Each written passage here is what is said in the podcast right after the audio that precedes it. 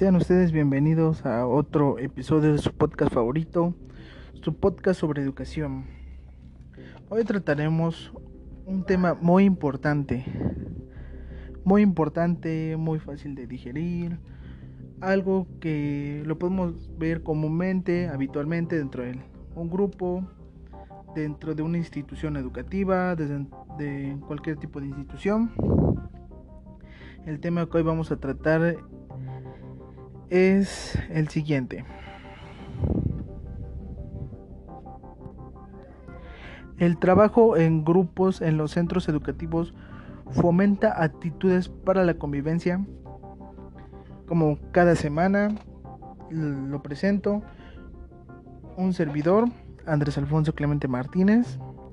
Recuerden que este podcast es patrocinado por el libro Los Brujos del Poder y la editorial Luna. Damos comienzo a este podcast. Comenzaremos con un tema de suma importancia, explicando más o menos cuál es la importancia del trabajo en grupo.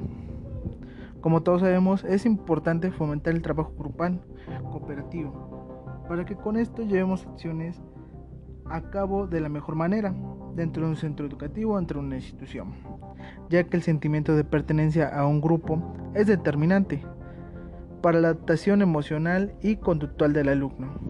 Como bien sabemos, al facilitar el proceso de separación de su familia, mejora su autoestima e independencia y crea a su vez un sistema de valores y experiencias adultas, con las cuales aprendemos a vivir y a desarrollarnos en la sociedad. Muy importante también otro tema es la actividad lingüística dentro de un grupo. ¿Por qué?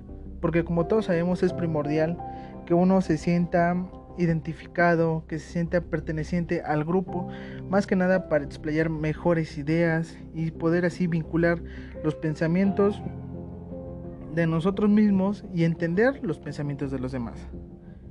Como podemos ver, también necesitamos la interacción en el grupo para socializarnos.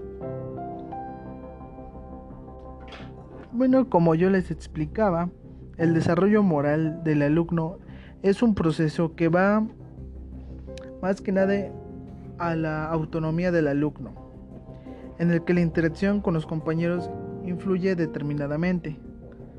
Hay muchos alumnos que desde pequeños tienen problemas para relacionarse con sus compañeros. Esto lo podemos ver en un salón de clases, donde vemos el grupito del, se podría decir, de los que echan más relajo, de los que nada más están hablando, y otro grupito de las personas, bueno, no grupito, sino que a lo mejor un alumno como que se hace a un lado de todas las actividades, es muy callado, casi no platica con sus amigos. Esto puede causar problemas. ¿Por qué problemas?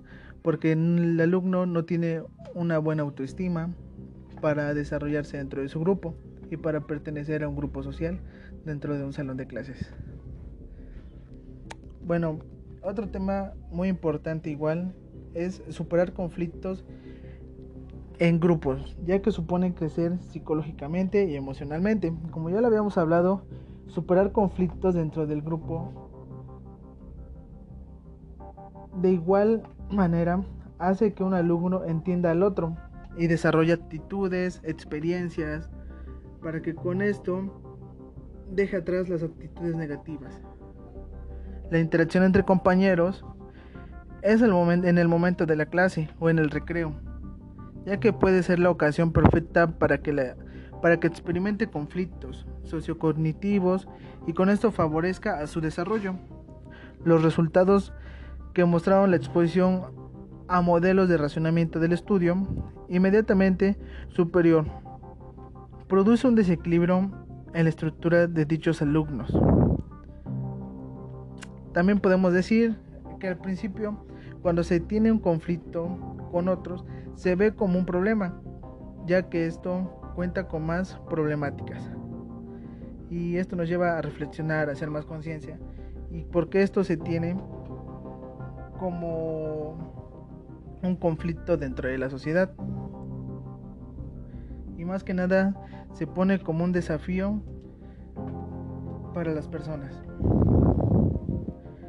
La competencia emocional de algunos alumnos sirve de modelo positivo y fomenta la convivencia grupal. ¿Por qué decimos esto? Porque podemos observar que siempre hay, a lo mejor en algunos temas hay alumnos que le entienden de una manera y de otra manera y cada quien defiende su postura en la cual ellos le entendieron y la cual siempre hay estos conflictos como de como que los ciertos debates entre no es que mira este tema es esto pero también podemos hablar de esto con lo que otro alumno puede contradecirlo no pero es que yo lo entendí de esta forma y vamos a hablar sobre esto mm, por ello hay que fomentar más programas de mediación con el fin de que los alumnos no sean rechazados en ningún momento de su escolarización.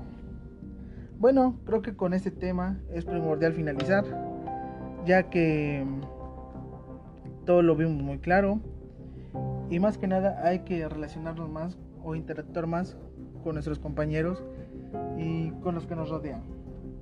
Como cada semana les doy muchas gracias por escuchar este podcast, su podcast favorito. nos vemos la siguiente semana con un episodio nuevo. Adiós.